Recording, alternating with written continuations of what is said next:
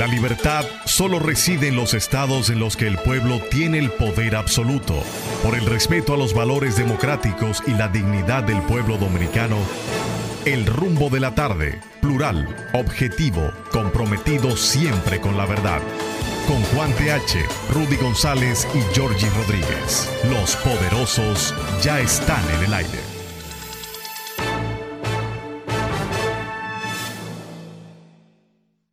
Buenas tardes, buenas tardes. Y es de tarde. Buenas tardes, mis amigos. Aquí están ellos, los poderosos, el señor Rubén González, Rudy, y el señor Ramón, convertido en Georgie Rodríguez. Ellos son los poderosos de este espacio hasta las 7 de la noche. Después de ahí son los debiluchos. Aquí son los poderosos. ¿No? Título que yo no quiero. Porque como he dicho otras veces, de la cintura para abajo no sirvo para nada así que no puedo ser poderoso. Bienvenidos sean todos, pues, a este rumbo de la tarde. Buenas tardes, señor Rubén González. Buenas tardes, Juan TH. Buenas tardes, amigos. Qué bueno que están con nosotros en esta hora, 5 a 7 de la noche, como cada día de lunes a viernes, aquí en Rumba 98.5. Eh, las noticias del día de hoy giran en torno principalmente a la parte política, sigue girando en torno a la parte política. Eh, el Partido de la Liberación Dominicana, parece que fue Fuerza del Pueblo, uno de los partidos de oposición, pidió a la Junta Central Electoral ampliar el plazo de término de la inscripción de candidaturas que vencía hoy, día 28, para las candidaturas para los las elecciones municipales. Los demás partidos, todos los demás partidos, incluyendo el partido oficial, apoyaron esa medida porque todos los partidos tienen problemas, más que los problemas que son motivos del morbo y de la discusión. Eh, estaba explicando un miembro de la Junta que uno de los problemas principales que tienen los partidos es que en las nóminas que han entregado de candidatos no se ha podido cotejar todos los, los documentos que tienen que entregar para poder hacer válidas y aceptar las candidaturas. Son miles de candidatos a regidores que hay, 158 alcaldes y 200 y tantos eh, presidentes de juntas municipales, más sus vocales. Cada persona que se inscribe, que es inscrita para un cargo, tiene que entregar algunos documentos que avalen primero que es una persona que está en pleno ejercicio de sus deberes civiles y políticos, que cumple con la edad, que cumple con, con el lugar de donde se está, está siendo propuesto como candidato, bla, bla. Hay una serie de requisitos y entonces la Junta está en la obligación de revisar esos requisitos. Y han habido tantos cruces y tantas, y tantas cosas que no concuerdan incluso que ellos mismos pidieron esa prórroga para poder con objeciones que ha hecho la Junta y con indicaciones que le ha hecho la Junta de que esto no me, no me combina o expliquen esto o esto debe estar más claro o me falta tal papel.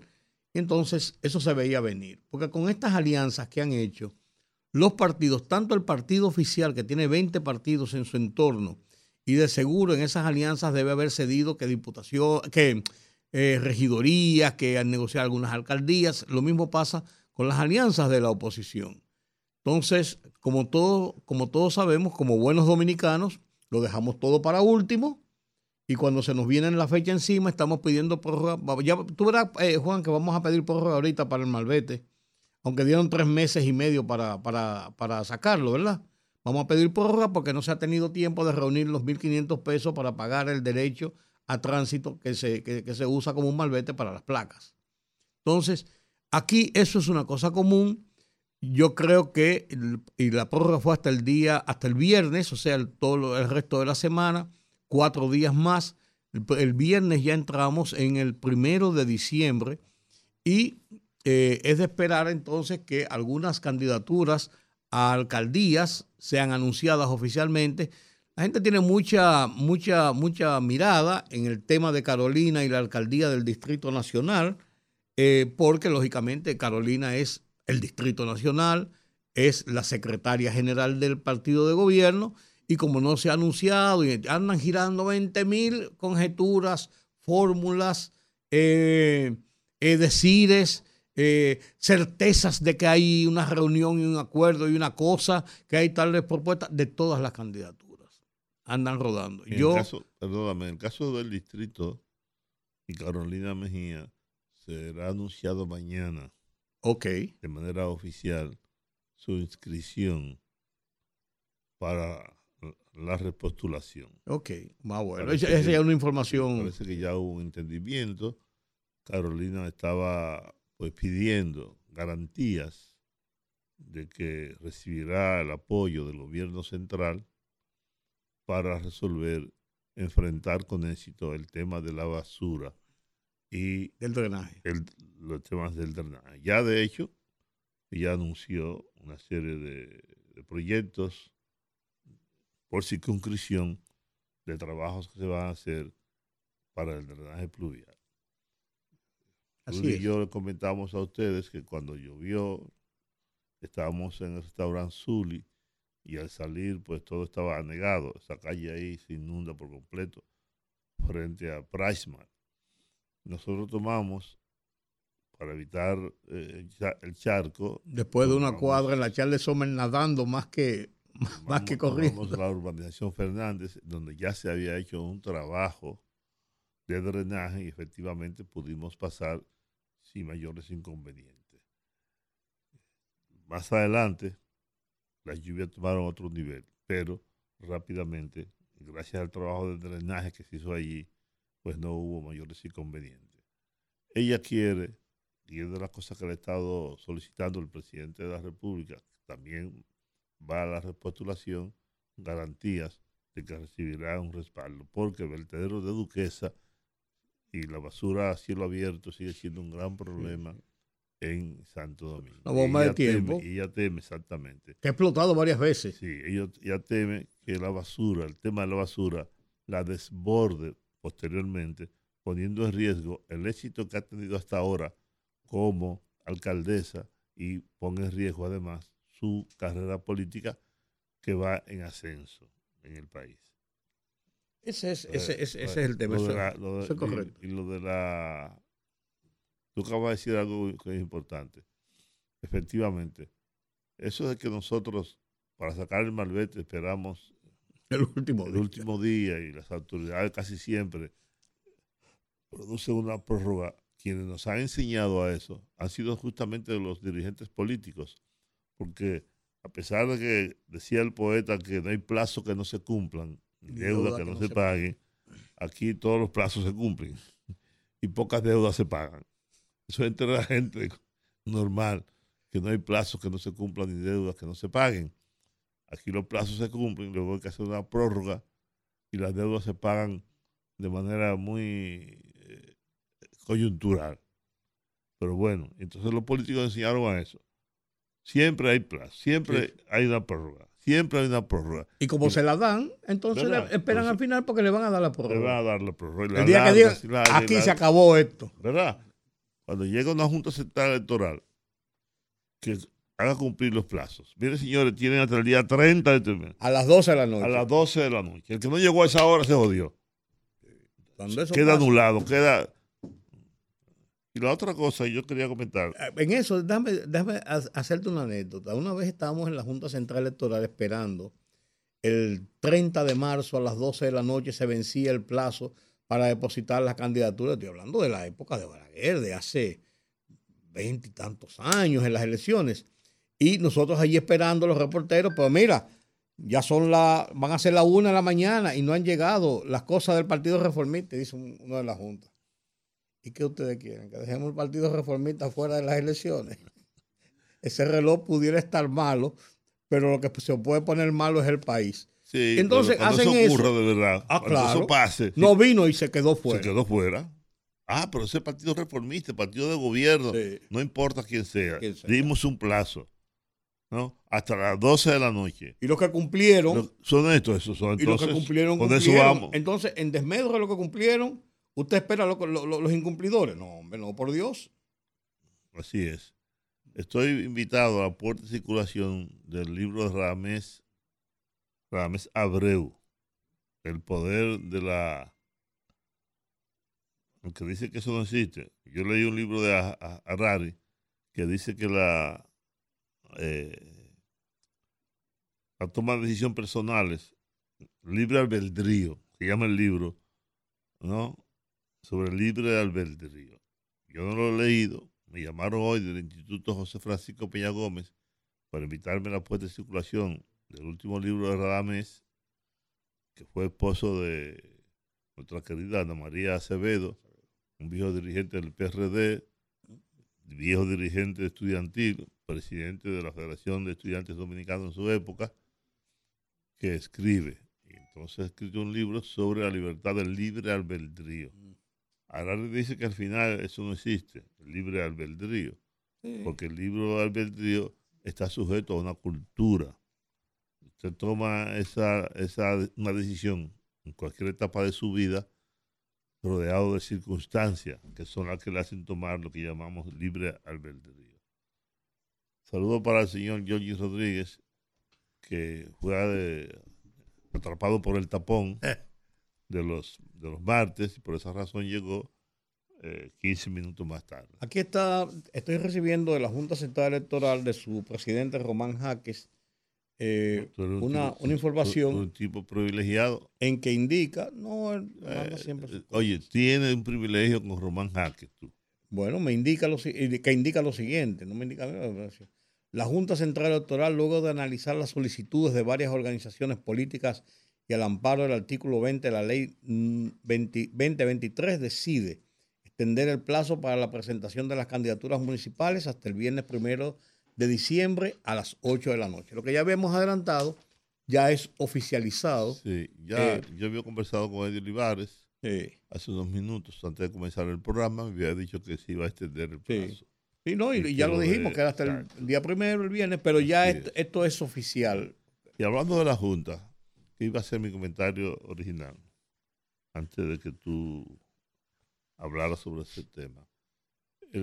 la Fuerza del Pueblo envió un comunicado a la Junta Central Electoral pidiendo que eh, sancione, que condene al presidente Luis Abinader, porque en la semanal, el encuentro que tiene el presidente todas las semanas con periodistas, habló sobre la tragedia en la cual murieron nueve personas cuando se desplomó una parte del, del, paso de nivel. Paso de nivel el túnel de la Máximo Gómez con 27 de febrero.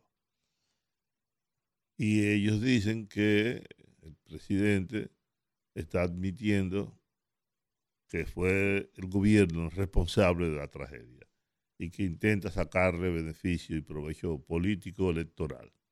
Y por lo tanto llama a la Junta Central, envía todo un comunicado, todo un documento, lo envía a la Junta Central Electoral, firmado por su delegado eh, Crespo, para que sancione al presidente de la República. Sucede que la oposición, como yo lo decía esta mañana a Giorgi, está en una disyuntiva muy, eh, muy jodida porque tiene que enfrentar al gobierno, tiene que enfrentar al presidente de la República y no puede. No puede porque las medidas con relación a la Navidad, lo que va a invertir el gobierno en el sector agropecuario, INESPRE, Plan Social de la Presidencia, eh, comedores económicos, la tarjeta Solidaridad. La tarjeta Solidaridad son 750 millones de pesos. Exacto, los bonos, los bonos que van a de 1.500 pesos que se van a emitir para 2. ¿Cuántos millones, Georgie? 2 millones y medio. 2 millones y medio. Todo eso, todo eso, a tres meses, a menos de tres meses de unas elecciones, van a impactar. Siempre impactan. Pero ocurre, mis amigos, que eso se hace todos los años, todos los gobiernos, todos los presidentes. Solo que ahora hay, hay elecciones. Pero ya se hizo el año pasado, y antepasado, y antepasado y lo hizo Danilo Medina y lo hizo el propio Leonel Fernández. No, pero muy bien, muy bien. perdóname, muy bien. La oposición puede elevar una instancia para que el gobierno no favorezca en Navidad al pueblo dominicano, que le impidan entregar todos esos eh, beneficios al país, ¿no? Bueno. Sería una demostración de que lo hagan. No, porque la verdad es que no hay una, no hay, no hay, una eh, igualdad, no hay una competencia igualitaria. Pero eso nunca lo ha habido, eso está claro. Pero lo que te quiero decir es eso. Lo ideal, lo ideal, lo ideal para el sistema de partidos, para todos los partidos, es que un tiempo determinado, dos meses, tres meses antes de unas elecciones, el gobierno limite por lo menos los trabajos, los planes sociales. Pero un país como este, de tanta pobreza, de tanta marginalidad, hacer eso es prácticamente imposible. Y tú me dirías, bueno, de hecho hay un plazo que dice que 90 días antes de las elecciones presidenciales el presidente no puede. No puede hacer inauguraciones. No puede hacer inauguraciones, no puede hacer esto, no puede hacer aquello. Eh, fíjate que en El Salvador el presidente Bukele tiene que tomar una licencia. Obligatoria. Obligatoria, por ley, y él lo acepta. Y de hecho está dispuesto a hacerlo. Y muchos otros, en muchos otros países. ¿Quién tomó una licencia? ¿Quién fue que tomó una Balaguer. licencia? Balaguer fue que tomó una licencia. Yo recuerdo que un una presidente. licencia de mentira. No, no, no, no, pero, pero tomó la licencia de eh, firmar un decreto, o sea, ejercer el poder de forma directa. El poder siempre lo va a ejercer. Creo que Ruiz Tejada fue que quedó interino, que era el presidente de la, de la Suprema. Suprema Corte. Sí. Sí. yo recuerdo que hubo uno, yo me acordaba quién era. A Ruiz fue el que carteriaron en la plaza. sí, sí, estaba, eh, estaban esperando a Salvador Jorge Blanco, que venía de una reunión de Naciones Unidas, donde había hecho unos planteamientos de República Dominicana, hicieron una manifestación en la entrada del puente, del puente Duarte, la plaza de la Trinitaria ahí, y estaba el presidente en funciones, que era Ruiz Tejada, porque Salvador Jorge Blanco no tenía vicepresidente por, la, por el fallecimiento de, de, Fernández Mármol, y él asumió el, el, cargo de Poder Ejecutivo Interno, en lo que venía el presidente, y estando ahí lo carteriaron al presidente de la República. Pues eso fue famoso, por Dios. Eso no me lo inventé yo. ¿Es así o no es así? Sí, sí. ¿Cómo es así? Por cierto, es verdad que Pero no le encontraron nada. No, ¿qué le encontraron? Pues tú sabes lo que cartería al presidente de la República. No me fui yo, me por Dios. ¿Y la seguridad? ¿Eh? Por, por, por, ahí comienza la cosa. Debieron cancelar. A la seguridad no, actual que estaba en la plaza. Es verdad, está muy oscuro esto aquí. Hay una manera de, de darle un poco de luz a esta cabina. Bueno. Siempre estaba así. No, ah. lo que pasa es que tiene ahora unas pantallas. Los difusores. Difusoras. Sí, y Pero, se ve mucho mejor, ¿eh? Se ve mejor, ¿qué cosa? La imagen. Ah, es que eh, para mí esto sigue siendo una emisora de radio, no un canal de televisión. Bueno, pero ya. Como es una emisora de radio, yo la asumo como tal, no como un canal de televisión, pero bueno. ¿eh? Esa vaina ahora no sabe cómo son las cosas. Sí. Mira, pero, hay un caso. Pero mira, antes de pasar al caso tuyo, señores, todo en la vida se llega a la verdad, definitivamente. Por más que tú quieras eh, ocultar, engañar, hoy, desde temprano en la mañana, me bombardeó un amigo común nuestro. Me envió de, como. Tú sí sabes con ese amigo. Sácalo del aire. No, no, no, bloquealo. no. No, porque es un amigo. Ajá, no. pero tú, tú, todos los días viene con esa pendejada. Que te, te, te, habló y te jodió la vida. Sácalo, bloquealo. Empezó a enviar, yo no sé si te lo envió a ti, Claro, yo, lo, pues yo no de que el PRM, que la, la posposición, el, el, el, la prórroga que daba la Junta es porque el PRM tiene serios problemas a nivel eh, municipal. Pero todos tienen problemas a nivel municipal. Pero claro, por Dios, pero es el afán de... Bueno, pero él es político. Pero, Oye, tú- pero es que no se- tú- tú- la es que no se, importancia- no se puede llegar. Yo, ninguna. Claro, no, no, lo pero fíjate que me estoy riendo. Él, el, el cuarto miembro de este programa es él. Todos los días tú dices que él te escribió, que él te escribió. Déjalo de joder más. ¿Por qué no me escribió a mí? Tú hubieras mandado al carajo hace tiempo. No, yo lo que hago es que no, lo- no, no lo No lo hago, yo, sé, yo, sé, yo sé por dónde viene. O sea, y además es una solo- de un solo lado. O sea, no hay nada que sea que sea que tú puedas decir, ah, mira qué interesante esto Más, no me lo traiga más ese tipo aquí. Déjalo en su casa, déjalo en tu celular. Tú todos los días lo traes. Y además ya tú sabes qué es lo que escribe siempre. Sí, Que sí, el PRM, que Luis Abinader, que esto, que lo otro. Aquí hay dos o tres gente que se dedica a eso nada más. Pero mira, Hay un en las Eso es redes una sociales, enfermedad. Hay un señor en las redes, yo no sé quién es. Un calvo, ¿no? Que dice que no va a pagar impuestos, que esto es un come hombre. Está bien. Tú lo, él lo oye. Porque, ¿Verdad? Claro. Porque te voy a decir una cosa, hay gente que es tendenciado políticamente, pero su vida no se circunscribe solamente a la política y, y- y, por ejemplo, envía en las redes cosas interesantes, un buen artículo, una cosa, o simplemente hace alguna reflexión de un tema, pero hay gente que ahí, ahí, ahí, ahí, ahí, ahí, ahí, y le pone coletillas. comenta mi artículo, te lo mandé. No se lo mandaba a Ruth. No, a mí pero no me lo ha mandado, No, a pero- ti no, se lo mandé al señor. Ya a mí no me lo manda, ahora sí Yo me lo siempre manda. te lo sí. mando. Me lo manda tarde para que yo no lo comente por No, por eso no. pues, que mañana, entonces yo no se lo mandaba a nadie. De manera personal se lo mandé a él. Que por porque- cierto, Porque tuvo, tuvo un alfire con una persona, entonces. Que por cierto, eh, me di cuenta que la semana pasada, pasada hiciste lo que te pedí. Que lo mandaras en Word, sencillo. Ah, te lo mando. Te lo mando. te lo sencillo, mando sí, porque, porque, tú, porque tú lo mandas en, en- tú lo mandabas con una codificación que tú tienes que, que convertirlo. Si tú lo mandas en Word sencillo, todo el mundo lo hace en sus celulares. Te lo, te lo mando a tu celular, te lo mando Eh, Yo lo sé, por, WhatsApp, por eso, por eso estoy te diciendo que lo vi. WhatsApp ahora no Oigan excusa. esto, y no tú lo mandas de las dos formas, por WhatsApp y por, y por email. Una pareja de Santiago, eh, esto son, son unas cosas que pasan en, en- en cualquier país, pero una pareja de Santiago tomó una sopa envenenada, la cual le provocó la muerte al hombre y mantiene en situación crítica a su mujer.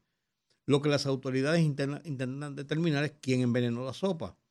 Los familiares del fallecido Alexis Lugo Herrera responsabilizan a Evelyn Contreras, ya que el cuerpo fue encontrado en el interior de, de su vivienda y presuntamente lo había amenazado en varias ocasiones con matarlo.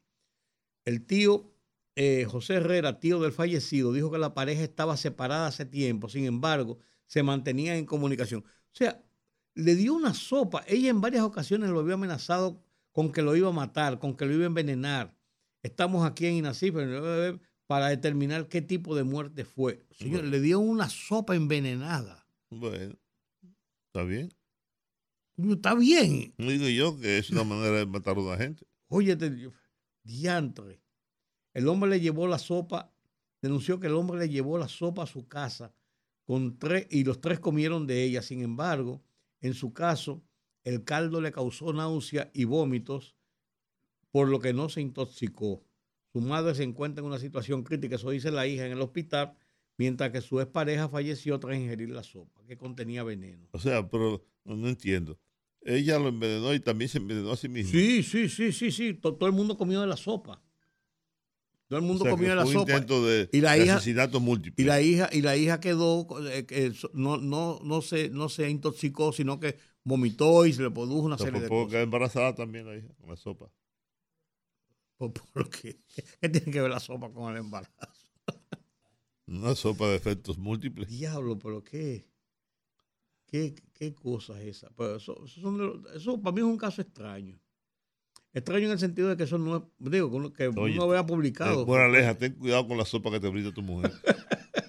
Puede estar envenenada. Y dije, yo no sé leer, pues sé comer. nah, yo no. yo- nah, nah.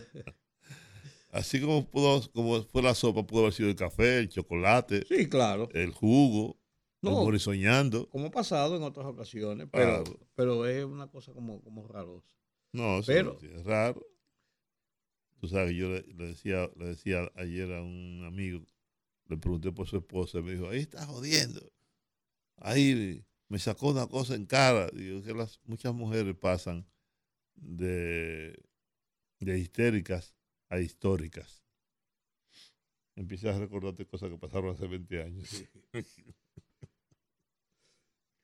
que tú pensaste que estaban superadas. Que tú creías. Porque hace 20 años yo te descubrí tal cosa, pero hace 20 años, 25 años, yo pensé que eso estaba superado. Superado para ti, pero para mí no. Bueno. Ah, ¿qué más hay entonces? ¿Eh? No hay nada. Bueno, Eh, los sí, sí. civiles Claro, no, aquí, en Haití. Aquí yo tengo una nota de aquí también. Portaron un grupo de haitianos que vive del intercambio binacional, rompió con una pulidora los candados que habían colocado la mañana de hoy las autoridades de Juana Méndez, quienes trataban de evitar la reapertura de la frontera. Ante la situación por la seguridad nacional, el Cuerpo Especializado en Seguridad Fronteriza Terrestre, CEFRON, cerró la frontera dominicana momentáneamente para garantizar la seguridad, abriendo una vez luego de retornar a la normalidad la situación. Porque la República Dominicana no, no impide no, sino que tienen que cumplir el proceso. Pero ahí ya, ya se asoma una división entre los haitianos, unos que quieren que sea abierta la frontera para reiniciar el, del abastecimiento. El abastecimiento. Principalmente Y otros que se niegan. Y por razones ya eh, políticas y otro tipo de razones, de, por las presiones que están haciendo. Pero la razón de la necesidad de alimentos va a pesar más y eso siempre se, se, se era lógico y se ha dicho, tiene que pesar más. Y óyeme, la violencia callejera ha dejado casi 4.000 muertos y 1.800 secuestros en Haití en lo que va de este, este año. Claro. Y mientras tanto, eh, Kenia sigue dando vueltas buscando los cuartos. Mira, el don, lo que yo quería comentar era simplemente esto. El PECA anuncia que se han leído ya 11.825 páginas de la acusación del caso Medusa contra Jean Alain Rodríguez. Son 12.000 y pico de páginas. 12.474 páginas. Bueno, dice aquí. Y entonces lo que indica que ya deben faltar eh, 600 y pico de páginas. ¿Sabes que va después? En una próxima audiencia, eh, o una o dos audiencias próximas, debería terminar la lectura. Y dice entonces que después de esto, oye bien, oye bien, después que pase eso, después que pase eso, entonces, oye, oye, lo que viene, porque tampoco eh, eh, se queda ahí la cosa.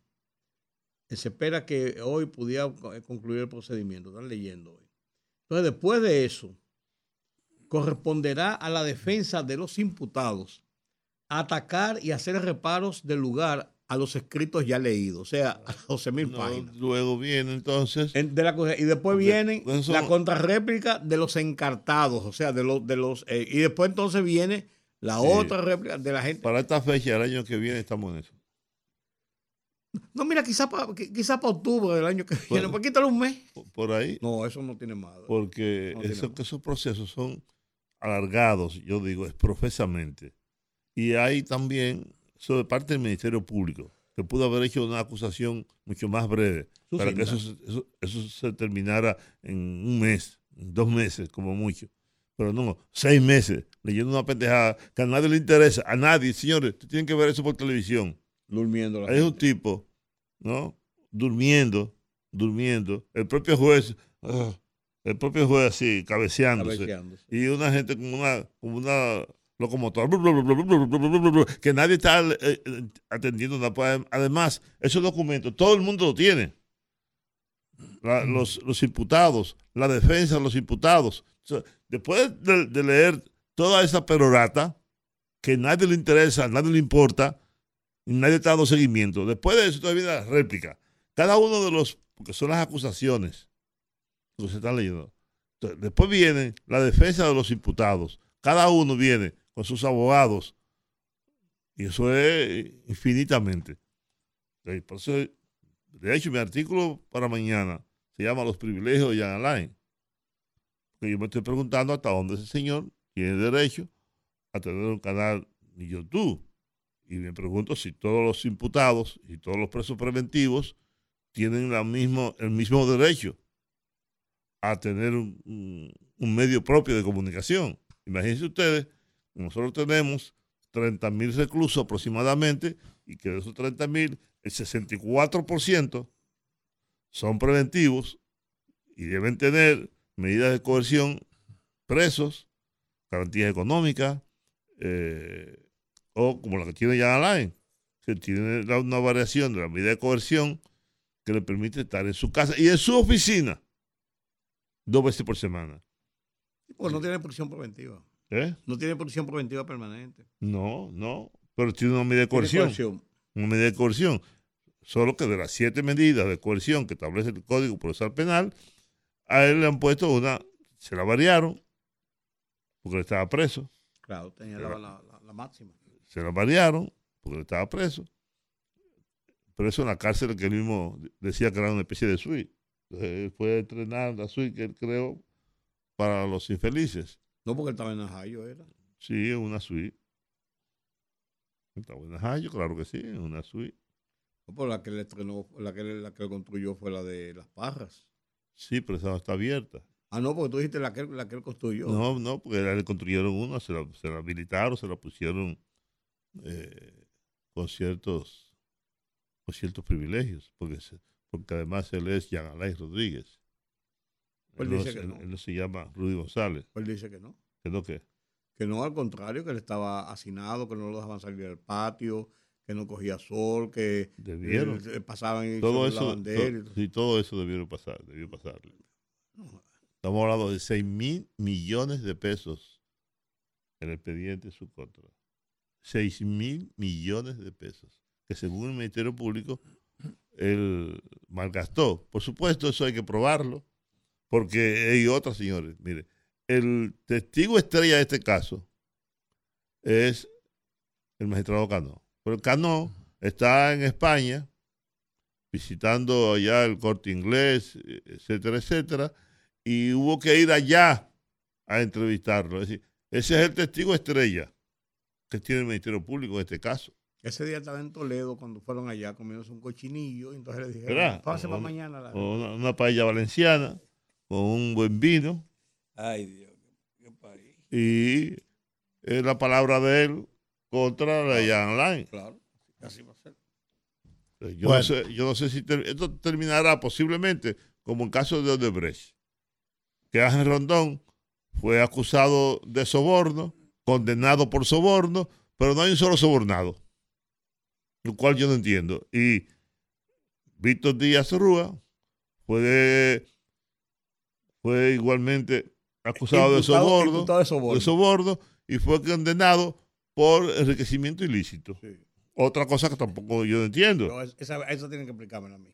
¿Verdad? Entonces, eso va a terminar igual.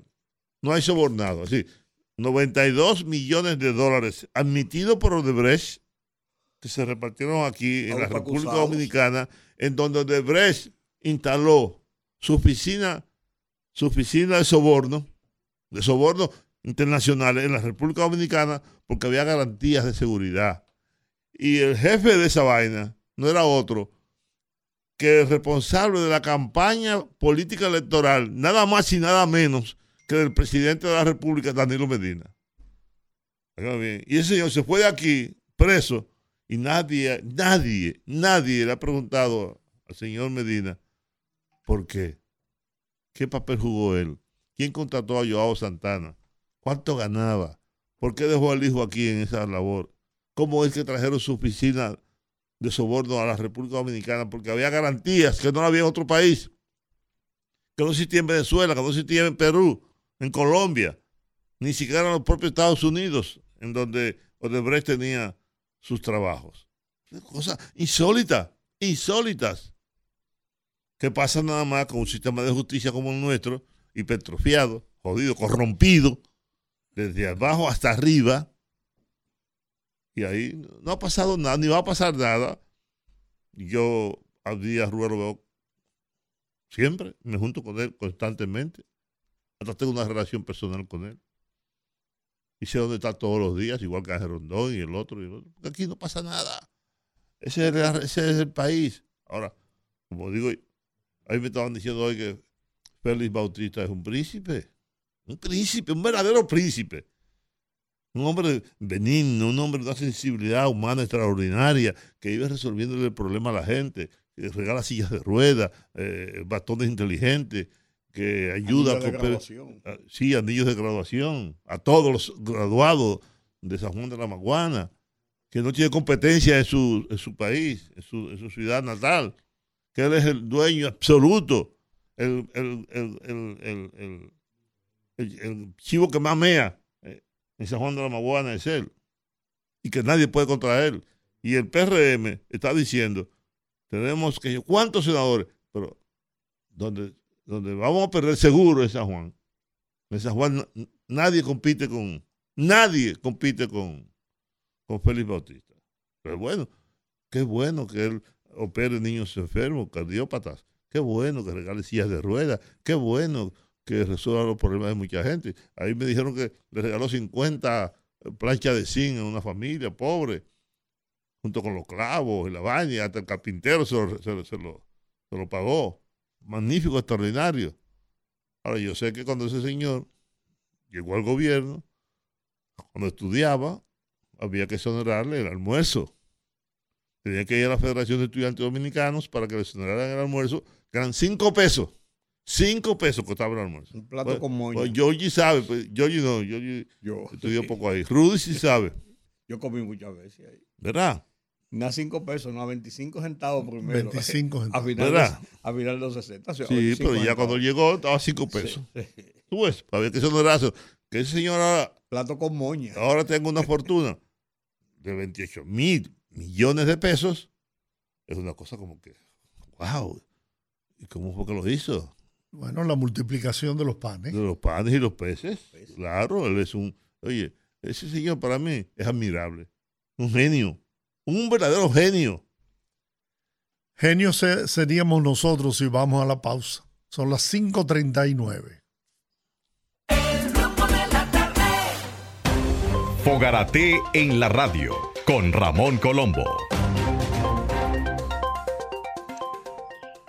Se titula Manolo en Trinitaria. El municipio Trinitaria, alias Santo Domingo Este, el más grande y poblado del país, rinde honor en sus calles y parques a los héroes de aquellas luchas contra la opresión que hicieron posible nuestras libertades, derechos y sueños futuristas.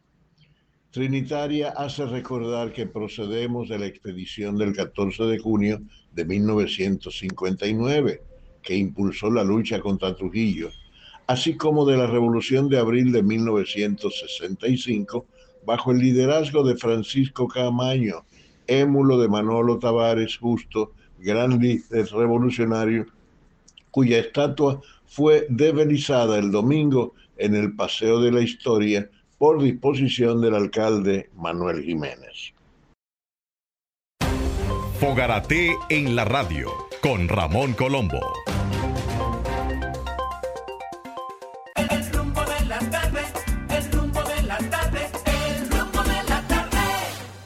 Aquí estamos de regreso en el rumbo de la tarde. Tenemos una primera invitada, una conversación que va a tornar especialmente sobre, no la confrontación, pero sí la discusión que establecieron la Procuradora General de la República, la doctora Miriam Germán, y una jueza que ah, lamentablemente su nombre no lo recuerdo.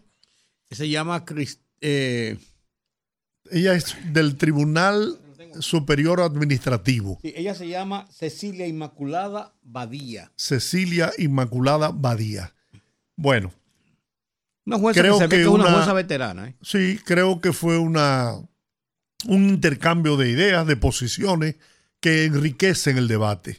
Ese es mi punto de vista. Ese es mi punto de vista también. Yo, creo, que, yo creo que sí, a quien yo le endilgo el, tema, volver el tema, es la irresponsabilidad de nuestros legisladores que tienen seis años dándole vuelta un proyecto de ley y no toman una decisión. Así es.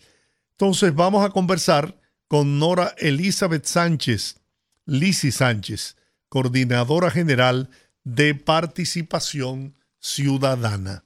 Buenas tardes. Muy buenas tardes, ¿cómo están?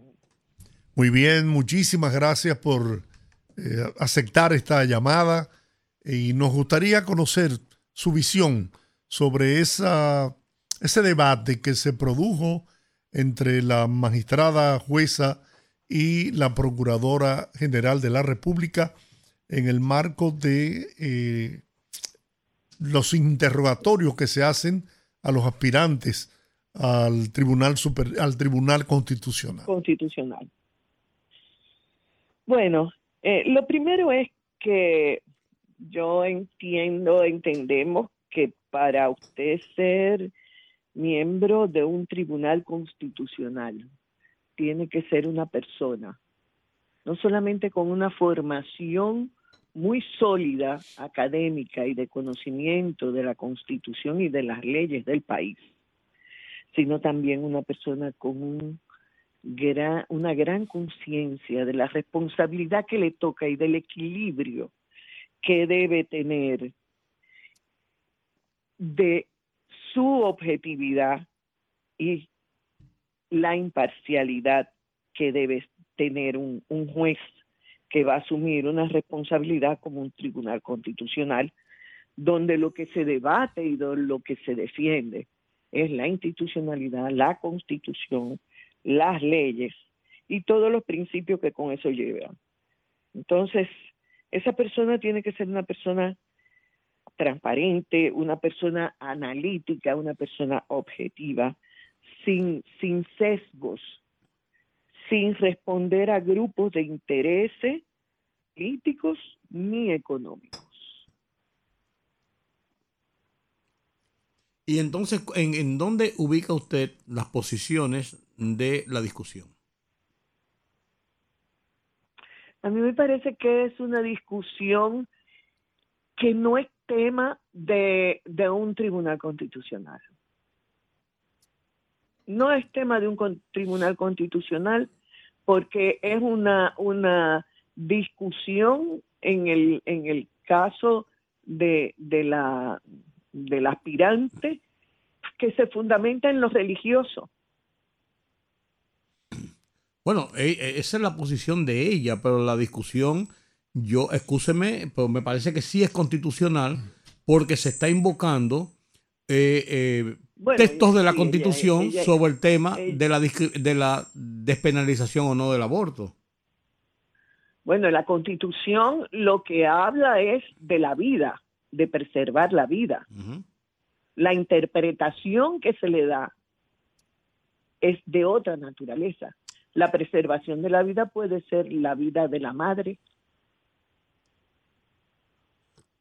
y la vida del niño también, pero la vida de la madre también es fundamental. Entonces, lo otro es interpretación de acuerdo con la ideología que se pueda tener. No, claro, pero, pero lleva un tema constitucional porque esa interpretación puede llevar a la toma de una medida desde el Tribunal Constitucional o no, o de alguien que invoque una violación a la Constitución y esa interpretación es lo que se llama el, estado difuso que debe solucionar el Tribunal Constitucional con una decisión. Entonces yo sí creo que, es constitucional. Sí, sí, en ese sentido sí es constitucional. Ahora bien, eh, cuando un juez de un tribunal constitucional asume esa posición, tiene que ser una persona que sopese muy bien y sepa deslindar lo que es tus creencias y tus ideologías a lo que es la objetividad de hechos concretos. Ahora, usted me va a perdonar, los dos, pero yo estoy al margen de la discusión. Yo no vi la entrevista, no vi la conversación, hubo discusión, no sé cuál es el tema. Y supongo que como yo, hay mucha gente que está oyendo el programa que no sabe qué es lo que ustedes están discutiendo. O sea, contextualícenme y junto conmigo contextualicen a los oyentes de la emisora. O sea, ¿qué fue lo que pasó? ¿Cuál fue el pleito? ¿Entre quiénes? muy, fácil, y una jueza. no, muy fácil. Eh, estaba entrevistando a esta jueza dentro de las aspiraciones que ella tiene de ser juez. Ella, es, ella aspirante, ella es aspirante a ser miembro del Tribunal y Constitucional. Ella es jueza, a su vez. Yo lo dije al principio. Jueza, ok, tú lo, No, no, eh, ella es jueza. Y entonces, eh, ella está... ¿De qué nivel?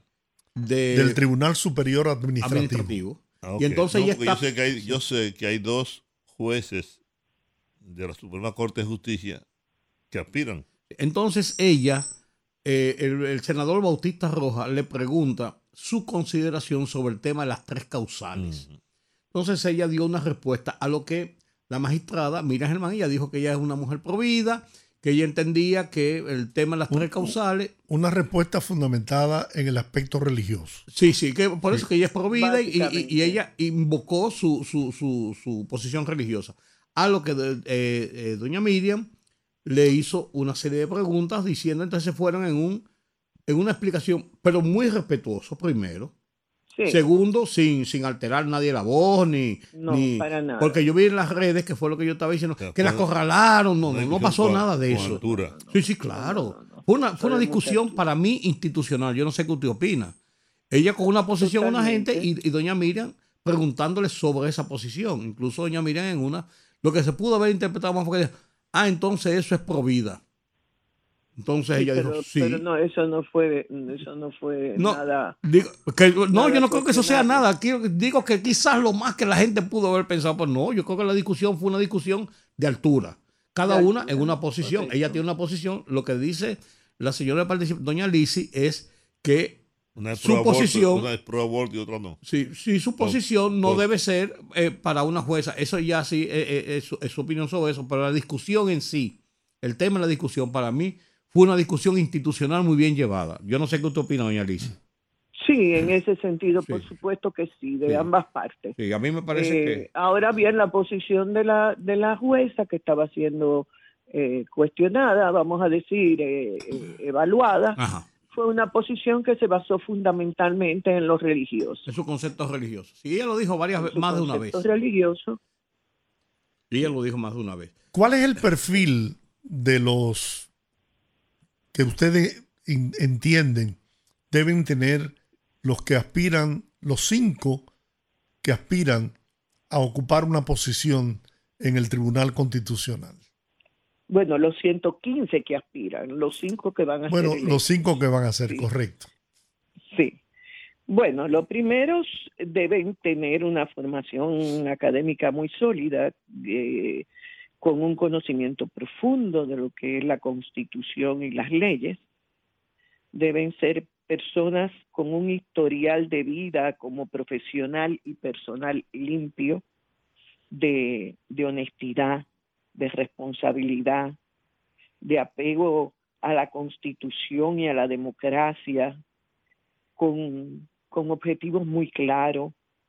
Deben ser personas imparciales, personas no deberían de responder a intereses partidistas, políticos, ni a grupos económicos, que defiendan la fortaleza eh, y que fortalezcan la institucionalidad y que además eh, ese tribunal debería tener una composición de equidad de género realmente que, está haciendo falta. Mire, yo, yo comparto en gran medida lo que usted ha expresado. Tengo dudas en el aspecto de los políticos partidistas. ¿Por qué? Sí, no, y le voy a decir por qué. Porque quien preside el Tribunal Constitucional en este momento procede de las filas partidarias fue incluso legislador, senador por Samaná del Partido Revolucionario Dominicano. Eh, está, está ligado a grupos económicos también. Sin embargo, a Milton Rey Guevara no hay un dominicano sobre esta tierra que pueda señalarlo como político, de haber actuado como político partidista o en defensa de intereses económicos. ¿Me equivoco? Eso es muy cierto. No, eso es muy cierto, eh, pero esa es una persona. Eso no quiere decir que todo el que haya, el que tenga algún tipo de militancia política partidista y de intereses económicos con grupos económicos van a actuar igual que como ha actuado el doctor Milton Ray Guevara, que indiscutiblemente ha sido una persona honorable y su trayectoria de vida lo ha dicho. Pero también yo, el caso de Romero Confesor. ¿Cómo? El caso de Romero Confesor, que fue, que fue una persona que siempre actuó como muy apegado a la ética y a, y a la moral, a pesar de su vínculo político partidario. posiblemente ahí es donde debe centrarse eh, la, la, las condiciones que deben tener. Las condiciones eh, morales y éticas de cada persona. Lo que yo digo es que debe concentrarse yo a una persona porque haya sido o sea miembro de un partido político, por el contrario. Yo creo que lo debe prevalecer es su condición, su condición profesional, su condición ciudadana, más que su condición. Eh, no, y además de eso, la característica del Tribunal Constitucional es un tribunal que actúa desde el punto de vista político. Sí, lo que pasa es que no es tan fácil encontrar personas ah, como el doctor Ray Entonces, es preferible evitar y correr un riesgo de que usted no sepa quién es la persona que va a estar ahí y los compromisos que pueda tener. Para mí, que los compromisos sean más fuertes. a Luis Henry Molina, que es el presidente de la Suprema Corte de Justicia actual, que yo creo que se ha desvinculado mucho del partido al cual perteneció, que no era otro Felizmente. partido de gobierno. Felizmente. Yo, lo que me, yo lo que yo lo que pienso para mis adentros cuando oigo los pronunciamientos de que no deben ser políticos. Yo digo, por ejemplo, en el Consejo Nacional de la Magistratura, para hablar del tema del momento. Todos son políticos. Todos son políticos. Entonces, si ellos desdicen de la posibilidad de que haya políticos que puedan ser totalmente honestos, transparentes, independientes, se están desdiciendo de ellos mismos que son políticos. O sea, yo, yo, no, yo, no, yo, yo no creo que haya que estirpar la clase política. Lo que hay es que exigirle a la sociedad y los organismos que deben velar porque sean transparentes, honestos y personas independientes. Eso es lo que yo, creo, eso es lo que, yo creo que tiene que hacer la sociedad. es lo fundamental. Lamentablemente en nuestro país, y, y, y todos lo sabemos, ha habido una repartición. Y es una repartición entre los partidos políticos fundamentalmente y los grupos de poderes. Lo que ha habido en las posiciones. Entonces, deberíamos cada vez tener, depender menos de ese tipo de repartición que no siempre es sana. Hay excepciones, como las que ustedes han mencionado, pero esa repartición nunca, no siempre ha sido sana. Eso es cierto. Entonces, deberíamos de evitar ese tipo de repartición del pastel. Doña Lisi, no puedo, aunque el motivo que nos movió a tratar de conversar con usted era este tema que hemos tratado, pero no puedo dejar desaprovechar la oportunidad para conocer de usted, que es la coordinadora de participación ciudadana, qué pasos han dado ya y cuál será el papel de participación ciudadana en los próximos torneos electorales. Bueno, en los próximos nosotros estamos ya, hemos comenzado con la observación electoral.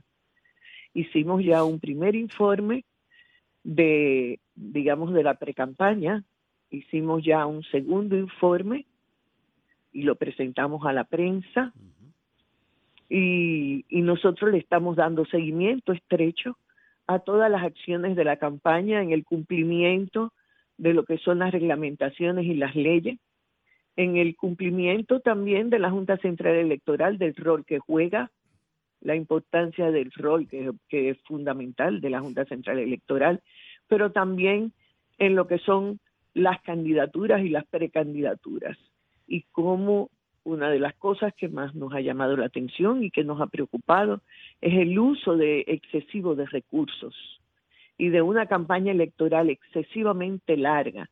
Este es el país que tiene más meses de campaña electoral. Y eso deberíamos de tomarlo en cuenta para próximas elecciones y, vamos a seguir haciendo la observación electoral antes, durante y después de las elecciones también. Coincido totalmente con usted. Yo creo que hay que legislar, hay que modificar radicalmente la ley del régimen electoral para acortar los plazos de campaña y para limitar incluso el uso de recursos en, la campaña electoral. Yo no me canso de, de decir que viajo frecuentemente a Estados Unidos y yo veo las campañas, las grandes campañas en Estados Unidos, se utilizan unos carteloncitos que lo ponen en las áreas verdes de, las casas de cada ciudadano, dependiendo de por quién simpatiza. Y no esa, ese atropello, esa contaminación audiovisual que se produce en el país. Es, realmente penoso. Y no es solo... Ah, caramba, perdimos el contacto. Bueno, vamos a tratar de recuperar el contacto con doña Lisi Sánchez, coordinadora de participación ciudadana. Estamos en el rumbo de la tarde, en los 98.5 FM, aquí en la capital dominicana, y Premium 101.1 FM en Santiago, la ciudad corazón, para toda la región del Cibao. Nuestra productora está haciendo el esfuerzo por eh, retomar el contacto con la coordinadora de participación ciudadana. Bueno. Sí, señor. Ya logramos, eh, tenemos ya, tenemos a, doña Lizy Sánchez. Buenas. ¿Aló? Sí, excúsenos, se nos cayó la llamada aquí. No, se cayó la llamada. Si no les decía que no es solamente reducir la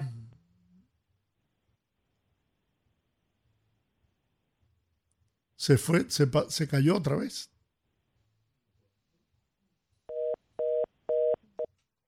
Bueno, yo no sé qué vamos a hacer con, con el tema este de los, de los teléfonos aquí en cabina. Yo no sé qué vamos a hacer. Doña Lisi, nuestras excusas de nuevo. Tenemos dificultades aquí con las líneas telefónicas. Sí, no, me lo imagino. Bueno, la transparencia en el uso de los recursos, a eso me refería, básicamente. Bueno, pues le agradecemos mucho el tiempo que nos ha dedicado y nos gustaría tener, tener siempre contacto con ustedes y ponerle nuestro espacio a disposición de participación ciudadana para cuando entiendan que necesitan usarlo, eh, pueden contar con nosotros. Aquí estamos a la disposición. Muchísimas gracias a ustedes. Bien. Bueno, era doña Lizy Sánchez, coordinadora de participación ciudadana, aquí en el rumbo de la tarde. Vamos a la pausa. Regresamos.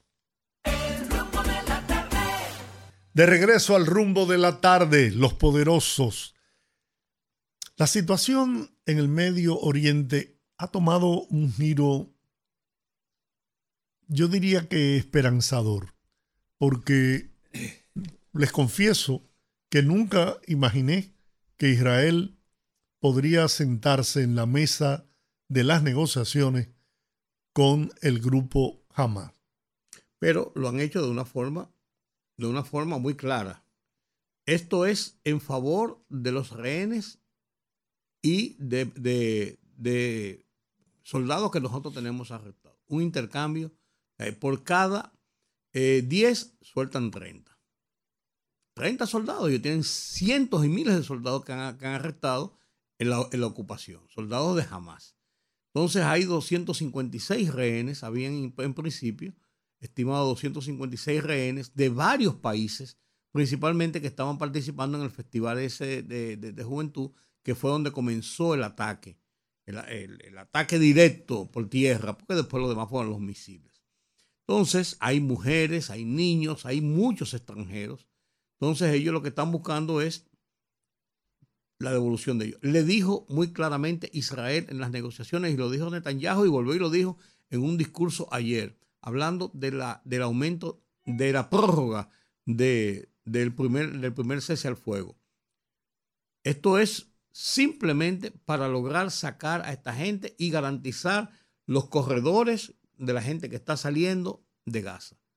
Porque nosotros tenemos una decisión de entrar, ocupar Gaza y acabar con Hamas. O sea que no, esto no se para. Estamos haciendo un alto al fuego para esto. O sea, ellos están decididos a eso. Yo creo que ellos lo que han hecho es, y creo que más que por los propios israelíes que lo hacen, porque son su gente ellos defienden su gente donde quiera que se meten, es porque hay un grupo de extranjeros que están eh, en, calidad de rehenes y soltaron unos tailandeses. Han soltado varios norteamericanos, coreanos, norteamericanos. Incluso dicen que quedan de 10 a 12 norteamericanos todavía que sepan los Estados Unidos que están en poder de, los terroristas. Entonces, de la gente de Hamas, para que nuestro amigo no se sienta, no se sienta mal. Eh, pero la verdad es que ellos y están recibiendo presiones en ese sentido. Pero de que eso no, mira, a mí no me cabe dudas de que Israel en esta ocasión va hasta el final. Va hasta el final. Va hasta el final. Y ellos lo han, lo han, lo han hablado, lo han dicho, incluso en las negociaciones lo han planteado. Esto es un cese al fuego, cinco días, después lo dejaron en cuatro, después lo subieron a cinco otra vez y ahora lo han aumentado a cuatro días más, sobre la base de lograr la mayor cantidad de rehenes que puedan salir. Y eso sigue. Ellos, ellos no se han retirado. Fíjate que no hay cese al fuego, pero las tropas que están de tierra ya en, en, Gaza. En posición de territorio de Gaza. No se han retirado, ellos están simplemente, no, no han vuelto a disparar. Pero están ahí y sin embargo, a la gente de Hezbollah que están en el, en el, norte del Líbano, volvieron a tirar unos coheticos. Antes de ayer le soltaron un viaje que ellos dijeron, no, no, espérense, espérense. Supongo unos tigres por ahí que tiraron una cosa. No, echaron para atrás porque ellos no van a permitir la extensión de la guerra en varios frentes. El que le entre por ahí, por ahí se van. Entonces, yo creo que, bien tú dices que uno no pensó nunca que en este, en este tramo se iban a sentar. y más que las posiciones de Israel siempre ha sido de no negociar con secuestradores. Claro, pero, pero, pero en un punto llega, llega el cese de las hostilidades y bajan las tensiones y eso, pero en este caso... Porque ese cese también le da oportunidades a Hamas de tratar de reorganizarse. O de huir. O de huir. O de huir, porque ellos lo que quieren es cazar a los, a los, los líderes de, los grupos extremistas que están ahí de Hamas. Eh, es una situación compleja y difícil. Mucha gente está muriendo, mucha gente civiles. Ellos dicen muy claramente, es cierto que han muerto personas que no están en combate, pero ellos, su justificación es que la gente de Hamas se ha escondido o se ha parapetado detrás de civiles en hospitales. Usándolo como escudos humanos. Y que ellos, pese a ello, dice Israel, si están la gente jamás ahí, ahí vamos a atacar. O sea, la la cantidad de muertos, de víctimas que se ve todavía venir en esto, no es fácil. ¿eh? Tú no tienes, y Juan, ¿ustedes no piensan que ese conflicto puede derivar en una gran confrontación con otros países como por ejemplo Irán, que ha sido sin dudas el principal soporte del grupo Hamas? Podría ser, sin embargo, sin embargo, los líderes en Irán, que son muy beligerantes, están controlando aparentemente los grupos más beligerantes por encima de ellos, porque el involucramiento de Irán va a significar el involucramiento directo de otros países. Y entonces sí se puede extender la guerra. Yo creo que en este caso Irán, que en principio eh, hizo como unos amagos, ha dado más un soporte para la negociación, para, para, bajar las tensiones y eso, porque la situación con Israel, Irán sabe que si se mete en la guerra, Israel le va a marchar a Irán. Y los israelíes tienen un, tema de supervivencia. Los judíos tienen un tema de supervivencia. Y ellos o los matan los iraníes o se mueren peleando. Entonces, e, eso va a pasar. Eh, yo creo que Irán y otros países, mira que en principio hubo unos amagos de, de la gente de Siria y se aguantaron, incluso con la gente del Líbano y la parte norte, con la gente de Hezbollah, que tienen bases importantes de, de grupos subversivos ahí, han hecho amagos, pero el Líbano también ha tratado de contenerlo dentro de lo que se puede. La extensión del conflicto ahí va a perjudicar a los países que no están involucrados, como los países, los Emiratos Árabes Unidos, la gente de Qatar, Arabia Saudita. ellos van a perder más de lo que pueden ganar y están forzando a evitar que esto haya un despliegue generalizado.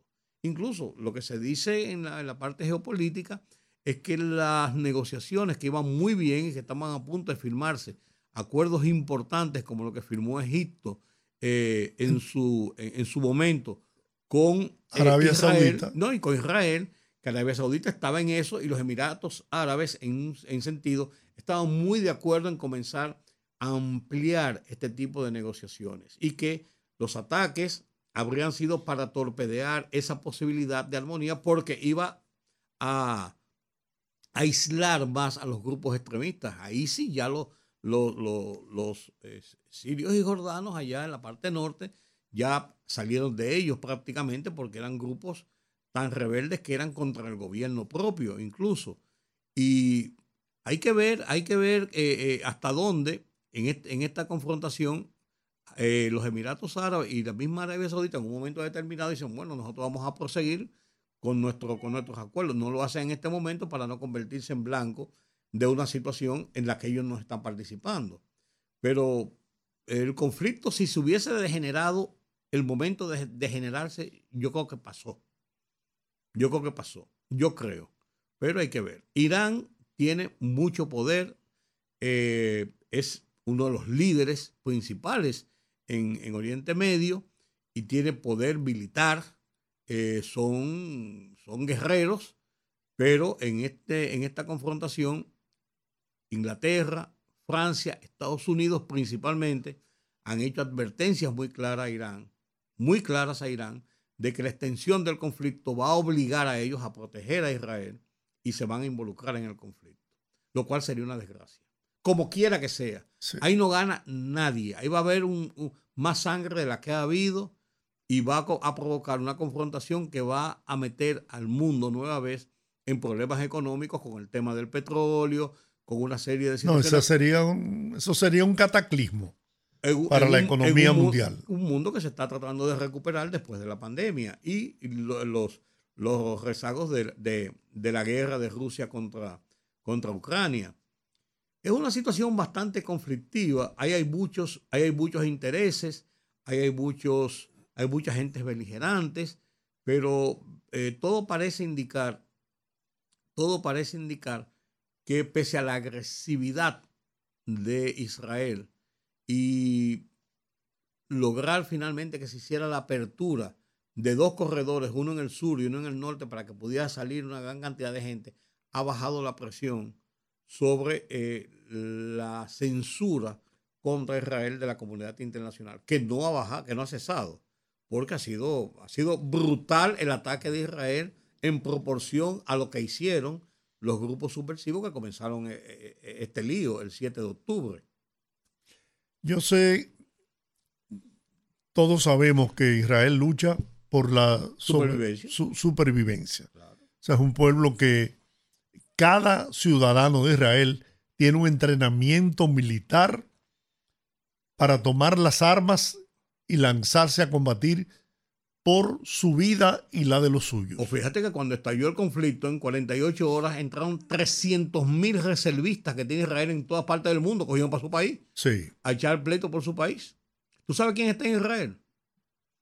Tú conociste a esta muchacha Levi, la que nosotros entrevistamos por teléfono, que es la cónsul general. Claro. Está en Israel. No, no, no. cuando... su país de una vez y se puso su uniforme. Sí, así es, así es diplomática cogió eso. Sí, así es, así es. Bueno, ojalá que eso no se extienda porque no, no, no, sería terrible para, para, el mundo. Sería terrible. Claro. Pero eh, desgraciadamente eh, el, mundo está viviendo situaciones de conflictos muy serios, no, no tan solo de conflictos bélicos y de enfrentamientos entre países y entre grupos dentro de los mismos países, sino también con muchísimas otras, eh, otras situaciones que están afectando al mundo. El tema climático, el tema de las pestes, el tema de, la, de, de las migraciones. Hay situaciones muy serias y muy conflictivas que están afectando al mundo y que eh, hacen cada vez más el mundo más inseguro de lo que era o de lo que venía siendo hasta hace unos años. El mundo es muy inseguro. Bueno, podemos dar otra mirada hacia Argentina, por ejemplo. Uf, te lo dejo yo. Javier Milei. Milei. Una sorpresa. Una incógnita. Una incógnita. Una incógnita porque, porque uno pensó, yo fui de lo que pensé, que después de todos los anuncios que él hizo, yo pensé, después de todos los anuncios que hizo, ah, anuncio de campaña y la cosa, y o el populismo, el hombre como que iba a comenzar a bajar la bola. Ahora es que el hombre ha dicho cosas que va a hacer. ¿Qué va a hacer? Y, está, está en eso, él está en eso. Ahora, lo que yo no, no entiendo es cómo él ganó en las primarias, ¿no? Ganó en las primarias. Cuando fueron a la primera vuelta electoral, él quedó en segundo lugar.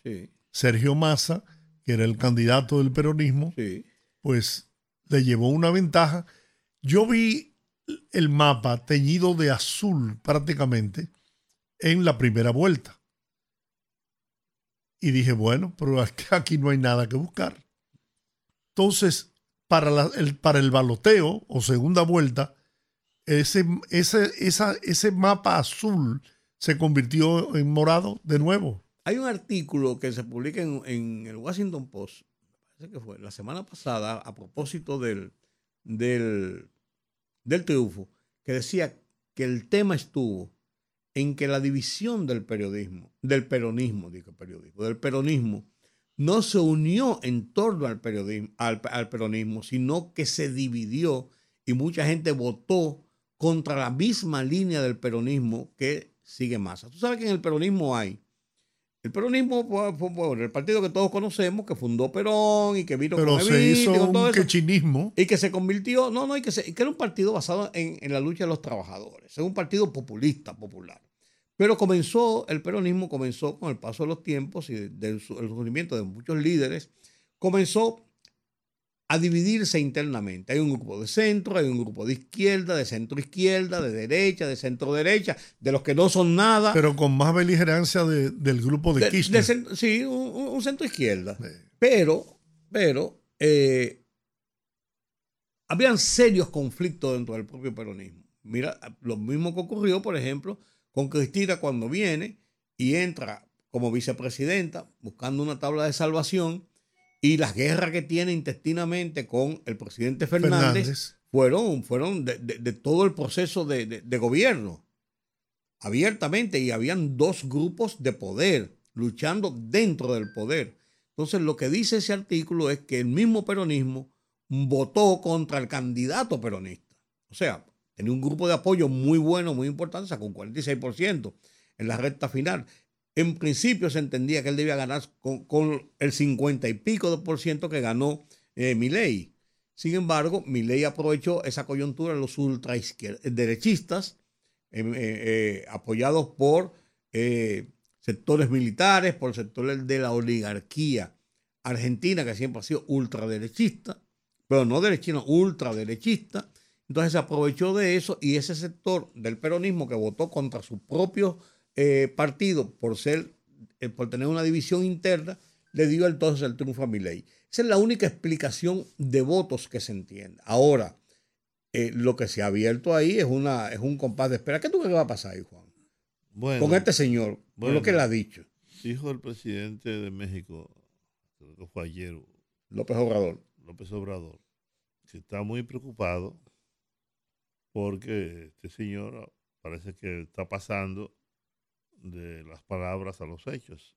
y está eliminando de golpe y porrazo instituciones muy sólidas en Argentina, muy sólidas en toda América Latina, como el Ministerio de Educación, el Ministerio de Salud, el Ministerio de medio ambiente, recursos naturales, etcétera, etcétera, etcétera. Se lo está prometiendo eliminarlo todos. Yo he estado viendo algunas entrevistas que le están haciendo. Me parece una persona totalmente desequilibrada. Totalmente desequilibrada. Ocurre que Argentina ha venido de más a menos. Y que el pueblo se hartó de las luchas intestinas de los peronistas, de su ineficiencia en el manejo de la crisis, que se ha ido profundizando, a tal punto que ya hay una inflación.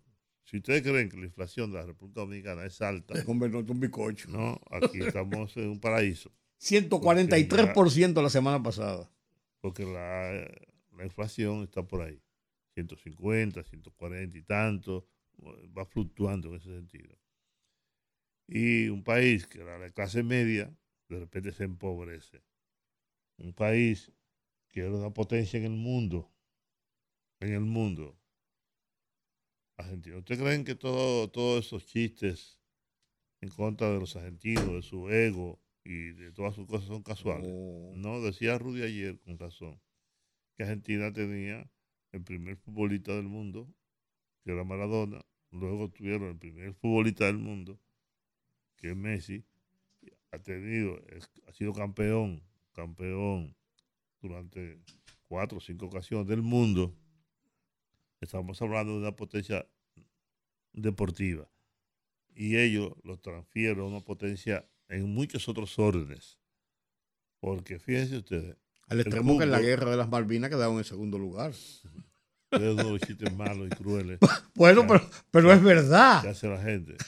Que hace la gente. Eh, y Buenos Aires y Argentina tienen universidades muy prestigiosas en el mundo, claro. tienen un nivel de educación muy alto. Eh, no hay negros prácticamente.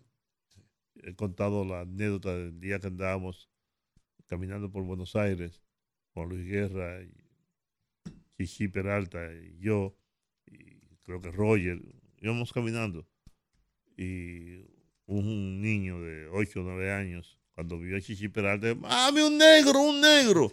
Estaba asombrado de haber visto una persona de color, de color, de color que no fuera blanco. Pero si en un país tan grande, tan poderoso, de repente se convierte en nada, la gente es un- no es un voto a favor de mi ley, es un voto en contra de los que han gobernado Brasil, eh, Argentina durante tantos años que han llevado a ese país a la ruina, a la quiebra. De ellos había que salir de algún modo. Y la única opción era mi ley. Ahora, ¿qué va a pasar ahora con este maldito loco? Que aunque es economista, y profesor universitario y todo eso, y me dicen, me, decía este consultor que trabajó allá en Argentina, que fue que él fue alumno de mi ley, que le gustaban mucho las alumnas, las perseguía y las acosa- y las acosaba.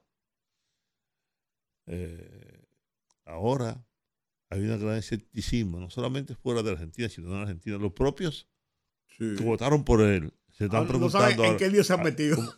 ¿cómo? Sí, exactamente. Ahora dicen, va, acá hay este tipo. Y tú, estás, y tú estás locura, y todas estas cosas que este hombre quiere Así hacer. es. Y yo me temo que entremos en una parte de una crisis peor que la que tenemos actualmente en Argentina. Que este hombre desequilibrado, con una inestabilidad emocional terrible, pueda conducir a ese país por otro camino. Y tú decías que la, que la oligarquía es de, de derechita. Bueno, todas las oligarquías son de derecha. Sí, po- No conozco una pues estas no son con- ultraderechas. No conozco una sola oligarquía que sea de izquierda. Claro, pues estas son ultraderechas, son radicales ultraderechas. Bueno, Acuérdate Entonces- de la época de los militares. Como Entonces ahí hay que, ahí hay como que esperar a ver qué va a ocurrir en los próximos meses, si es que va a terminar el mandato, si es que no lo matan antes, si es que no lo obligan a renunciar, si es que no colapsa definitivamente el sistema de partidos, si no se instala una dictadura. O genera una crisis social que ¿no? Y se instala una dictadura allí como ha ocurrido. Nadie pensó jamás que Hitler iba a hacer las cosas que hizo posteriormente. Y era previsible, porque ese era otro, otro maldito loco. Y los militares en Argentina son muy duros, ¿eh? O- o- Muy duro, no, ¿eh? en toda esa zona, en toda esa zona. Porque los carabineros en Chile tampoco son fáciles. No, claro, ¿Eh? claro. Pero bueno, es hora de irnos a la pausa. Bueno. Dios ampara ese pueblo, ¿no? Ahora de repente viene y hace tremendo gobierno. Bueno, yo lo dudo. No parece, pero No oja- parece. digo, uno no sabe, pero, pero como que no. No, no, como que, como todo que- apunta a lo contrario. como que, como que Hasta tan- ahora todo como que es tan desquiciado, como, como volver a redir. Bueno, Uno no sabe. No, O- no o- se oye, puede cuando- perder la pero- esperanza. Bueno, no, no. Eso es otra cosa. Pero cuando tú dices, cuando llega un presidente que dice, voy a eliminar eh, 14 ministerios. Oye, la gente que trabaja ahí, ¿dónde lo va a meter? ¿Tú vas a aumentar el desempleo? ¿Va a aumentar la desesperanza? ¿Va a aumentar el nivel de violencia? Porque el desempleo con lo que genera. Claro. Violencia, inestabilidad, desesperanza. ¿Eh? Voy a reducir las Fuerzas Armadas, voy a hacer esto, voy a hacer... vea, que te- Va a eliminar el Banco Central, va a eliminar- dolarizar la economía. ¿Tú sabes lo que es dolarizar una economía? Bueno, Ecuador está dolarizado. No, no, Ah, pero eso es un proceso de años que ha caído por default. En El Salvador también. Pues no es una cosa que tú puedes decir, la mano, aquí va el dólar de ahora en adelante. Eso no es así, por Dios. No, eso además tiene Oh, muchas implicaciones. No, pero él lo sabe, porque, porque independientemente de Pero, su- pero, sus- pero que con lo que ha dicho, es, cap- es capaz de hacerlo así. Yo, él es economista eh, y Sí, dicen que bueno, ¿Eh? y dicen Sí, que bueno. Bueno, si hasta profesor. puede ser antes que se volviera loco. Pero está bien, pero exacto. Oye, yo creo que Bucarán le va a quedar chiquito a él. Bueno, pues, o Yo- Bucarán, claro. Yo quisiera que es estemos cómico. equivocados y que pueda sacar a Argentina hacia adelante. Bueno, Ojalá. Un país que ha sido referente No, ojalá, en que- toda América. Ojalá, eso es lo que espera todo el mundo, claro. Además, además, uno ve la crisis de Argentina. Ah, Argentina eso queda muy lejos, pero hay un comportamiento que uno va viendo en los países y uno tiene referencias en los países y más en un continente como este que tiene muchas similitudes, aunque tiene muchas desigualdades, pues tiene muchas similitudes a final de cuentas. Y todo lo que está ocurriendo en la propia América del Sur y en Centroamérica, pero en toda América del Sur, con, con toda esa inestabilidad de los gobiernos y eso, es, es- es de preocuparse. Entonces, un país grande como Argentina sufre eso. Mira, el tema de Brasil, aunque Lula más o menos ha, ha- ha vuelto a tomar ciertos controles y tiene más o menos un control, además volver- ya fue presidente de la República. claro, pues, claro, pues, y- pero, volver, pues volver a la estabilidad después de los cuatro años de Bolsonaro no es una pendejadita en un país tan grande como ese que fue, que es la primera economía de América Latina. O sea, y a lo que lo llevó Bolsonaro, eh, No, pero y no este- era un loco como este, o sea, tú no sabes dónde puede este llegar. loco está diciendo que va a romper con Brasil. Claro, con- van a ver con el Papa. Con China.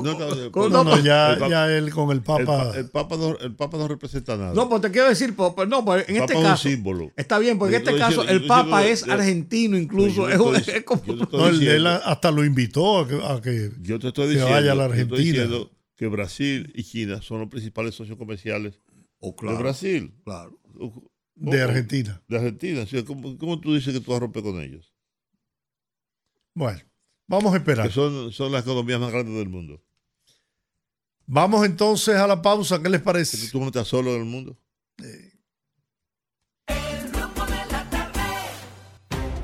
Conectando con la gente, que el pueblo hable en el rumbo de la tarde.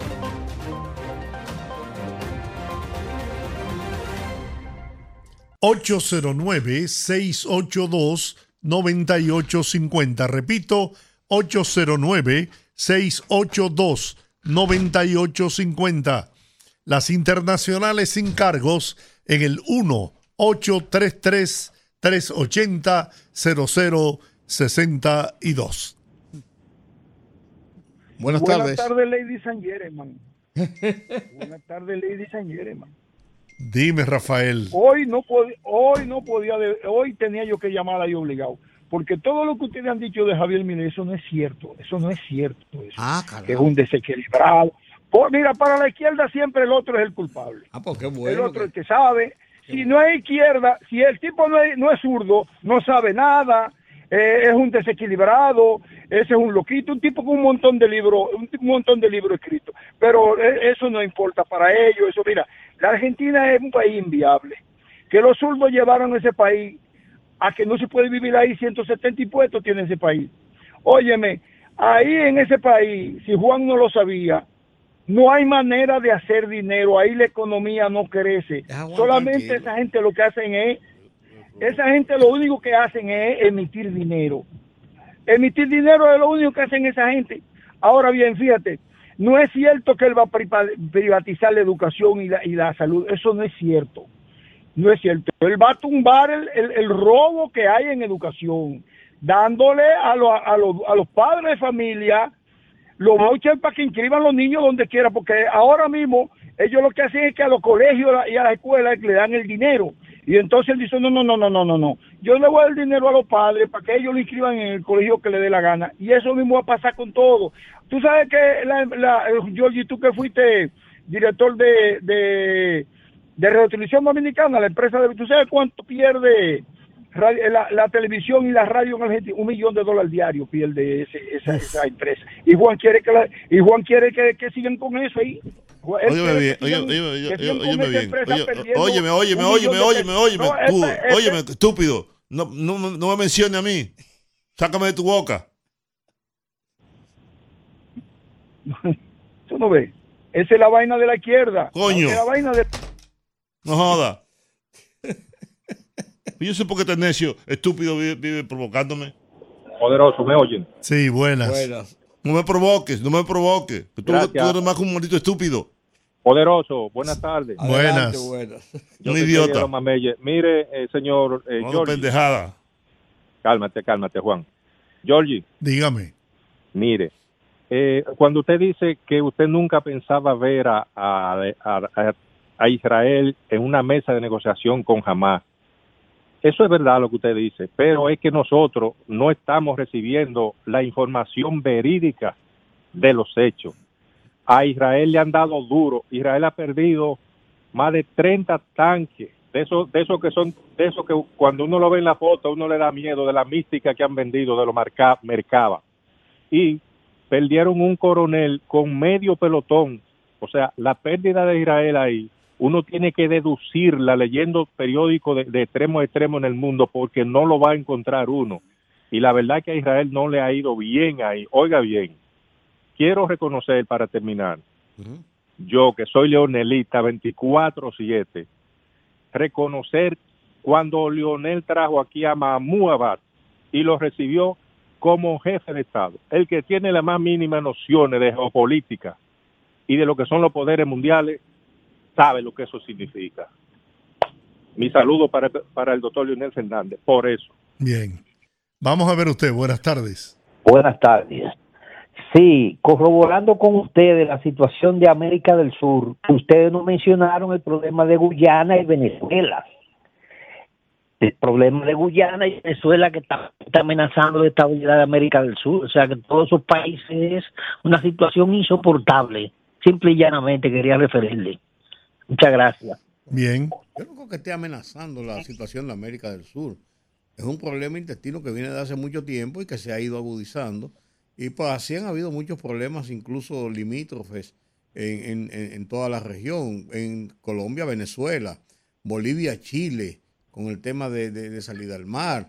Eh, en Centroamérica hay problemas entre, entre casi todas las naciones yo no creo que eso sea, esté marcando el peligro de la estabilidad de, América del Sur. Yo, yo creo. Buenas tardes. Sí, buenas noches, buenas tardes. Eh, un saludo para ustedes. ¿Cómo no? Señores, yo no me voy a ir tan lejos, América, yo me voy a quedar aquí, en el red y el distrito. Miren, ahí en la Luperón, esa obra que están haciendo en el 9, en la rotonda, eh, da pena lo que han hecho ahí. Ahí había un, ahí había un pulmón natural, ahí había una grama. Señores, y eso tiene un desastre con una compañía que lo que hacen es un aguaje diario, ponen un tipo con una pala, otro día con otro instrumento y nunca hacen nada. Usted lava un vehículo y usted pasa por ahí al momento está lleno de tierra.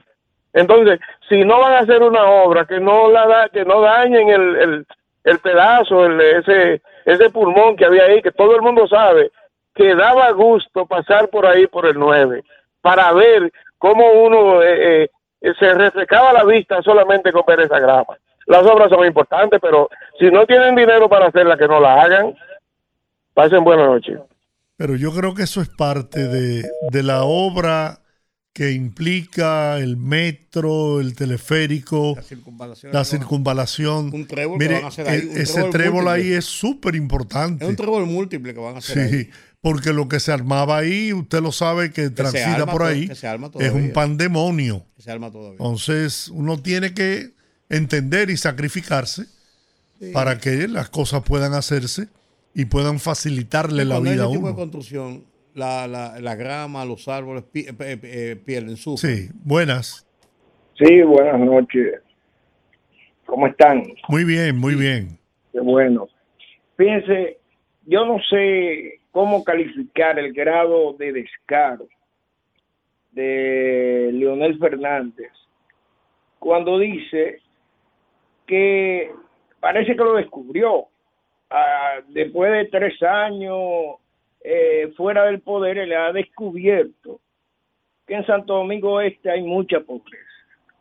Óyeme, yo entiendo que el descaro encontró un rostro en la cara de Leonel.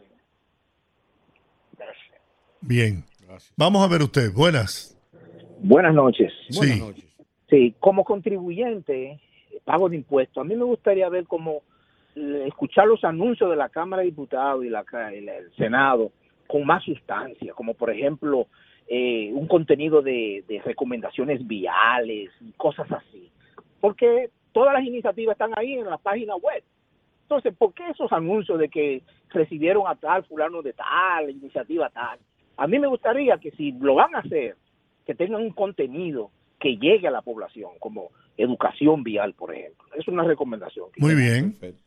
Y válida por demás. Buenas. Hello. Sí. ¿Cómo están ustedes, muchachos? Hey, ¿cómo estás? Rudy. Yo, yo no estoy de acuerdo con lo que el PRM le está haciendo a Faride, pero, pero el P- yo no sé si es una táctica que el PRM está usando para que la oposición, porque la oposición no se calla con ese caso de Faride y, y, y, y la, y la de síndica, no se callen con eso. Ellos le están dando payola. esa- Si tienen que gastar cinco centavos, yo no entiendo si es una estrategia del PRM. Porque eso no puede ser. La mala posición que habla de ellos, el PRM no habla nada de ninguno de los dos. A ver qué ustedes opinan de eso. Así es, bueno, eh, yo creo, yo lo, que, yo lo que yo he dicho del tema es lo que yo pienso de ella específicamente. Si el PRM ha dicho o no ha dicho nada oficialmente, ellos como partido tendrán su estrategia. Yo simplemente lo que he dicho es, y por lo menos en el caso mío, es, es, un, es, un, es un planteamiento muy personal. Mira, pero me, él me ha puesto a pensar ahora. Y si están victimizando a Faride y resulta que Faride es la candidata. Podría ser. ¿eh? Podría ser, y también podría ser, y también podría ser una, algo que oí a alguien decir, que eh, lo que le están haciendo es un favor a Faride para evitar que ella pueda sufrir alguna derrota electoral que tronche su carrera en el futuro. Podría ser, o sea, yo no sé, yo lo que he dicho, y por eso lo he dicho cada vez que hablo del tema, lo hablo de una forma muy personal, por los afectos, por, por lo que yo entiendo de Faride, más que realmente por el tema político, aunque incide el, el tema político. Pero confieso que por un afecto, una situación de afecto personal. Yo creo que le están victimizando. Pero una cosa, yo lo decía al comienzo del programa. Entre, bueno, mañana se anuncia, se anuncia, mañana Lo de Carolina. se anuncia lo de Carolina. Y lo de y lo de Faride debe anunciarse en esta semana también. Hay una decisión que es política, fundamentalmente, política, que está entre Guillermo Moreno, en la alianza a la cual tiene derecho el, partido, porque por, por alguna, por- por una razón es el partido, y Faride, uno de los dos. Por ejemplo, dice Eddie Olivares que no importa quién sea el candidato, el Partido Revolucionario, si es Faride o si es Guillermo, el Partido Revolucionario Moderno gana las elecciones, porque el partido es demasiado fuerte en la capital y en la provincia.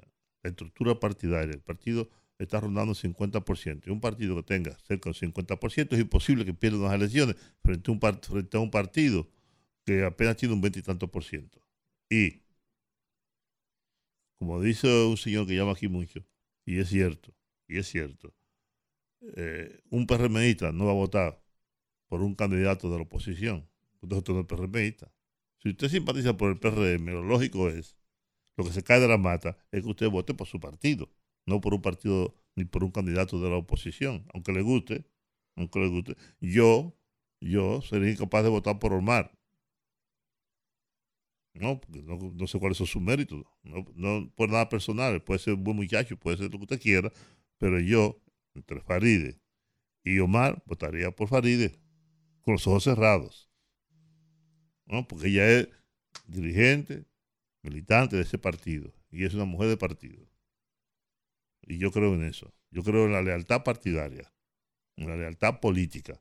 Yo no creo, yo no, yo no creo en chaqueteros. Esa gente que cambia de, de, de partido como quien cambia ya de camisa o de vestido. Buenas. Buenas tardes. Sí. Hola. Rudy. Y.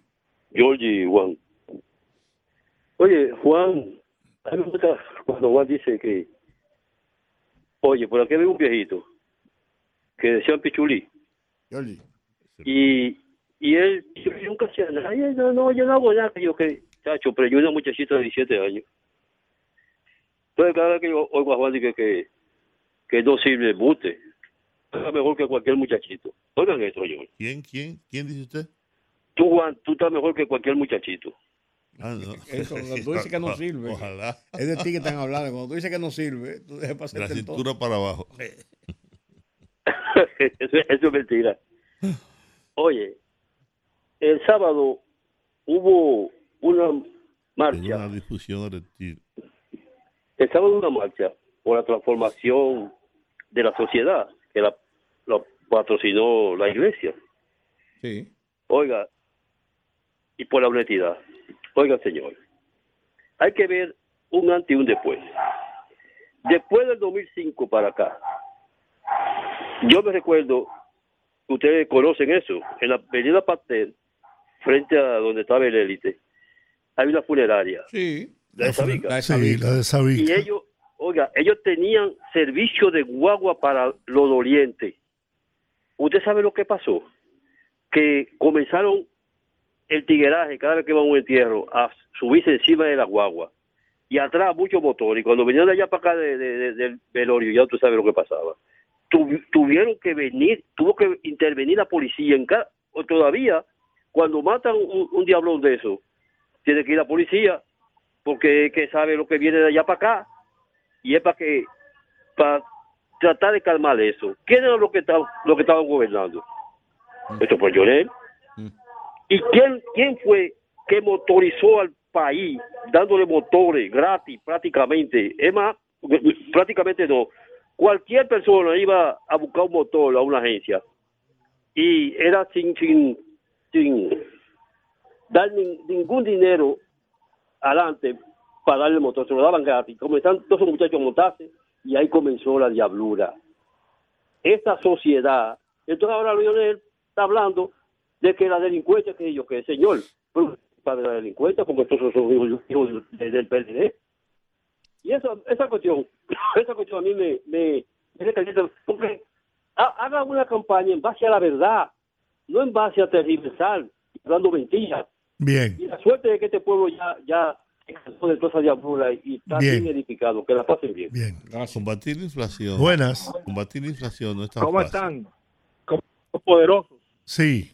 Oviedo, Mirador Sur. Oviedo, ¿cómo estás? Bien, bien, gracias a Dios. Combatir la inflación.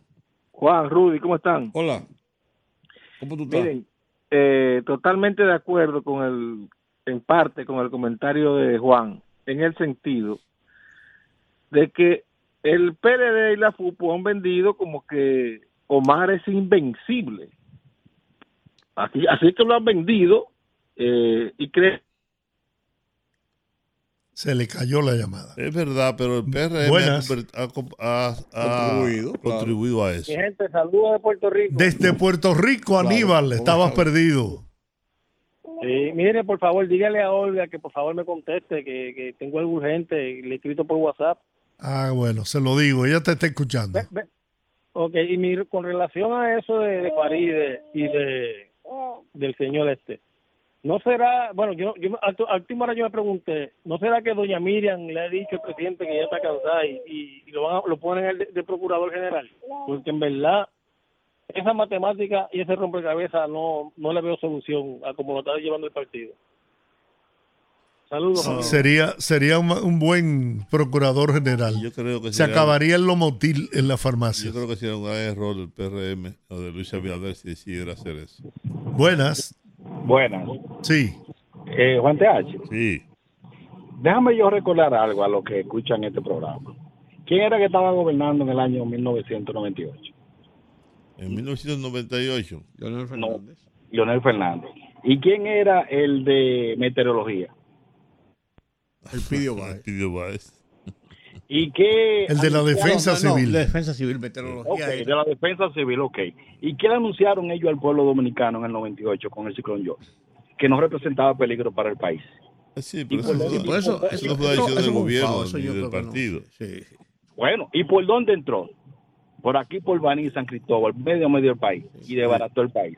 Entonces ellos no pueden alegar nada ahora con este gobierno. O sea que yo creo como que las cosas se caen de la mata y el pueblo ha aprendido demasiado de aquí para allá. Gracias. Bien. Dígame usted, buenas tardes. Sí, buenas noches, equipo. Hola. Para informarle, informarle aquí de una situación que yo veo aquí en la, la carretera de Samaná, en la entrada. Yo estoy viendo un tapón eh, de más de dos kilómetros en la marginal y en la misma América. No sé si alguien había, había pasado? Pero el que va para el aeropuerto que salga temprano con tiempo porque está totalmente bloqueado. Y Eso es en la autopista de las. Américas. Las Américas sí, entrando ahí a la, a la Samaná. Porque A la autopista de Samaná. ¿Algún accidente? ¿Algún accidente? Sí, si alguien tiene un- sabe, si alguien tiene detalles, que nos llame. Ah, de ambos lados, totalmente bloqueado. La gente está frenado totalmente. Además, que otra cosa, cuando hay un accidente, todo el mundo se, se detiene a mirar. Claro, No, y se desmonta los Se vehículos. desmonta a ver, a ver. Y cruza la avenida. Dígame usted, buenas hace tardes. fotos y hace videos. Buen- buenas tardes, equipo. Eh, Wilson de Villa Francisca. Adelante. Mire, eh, Juan, Sí.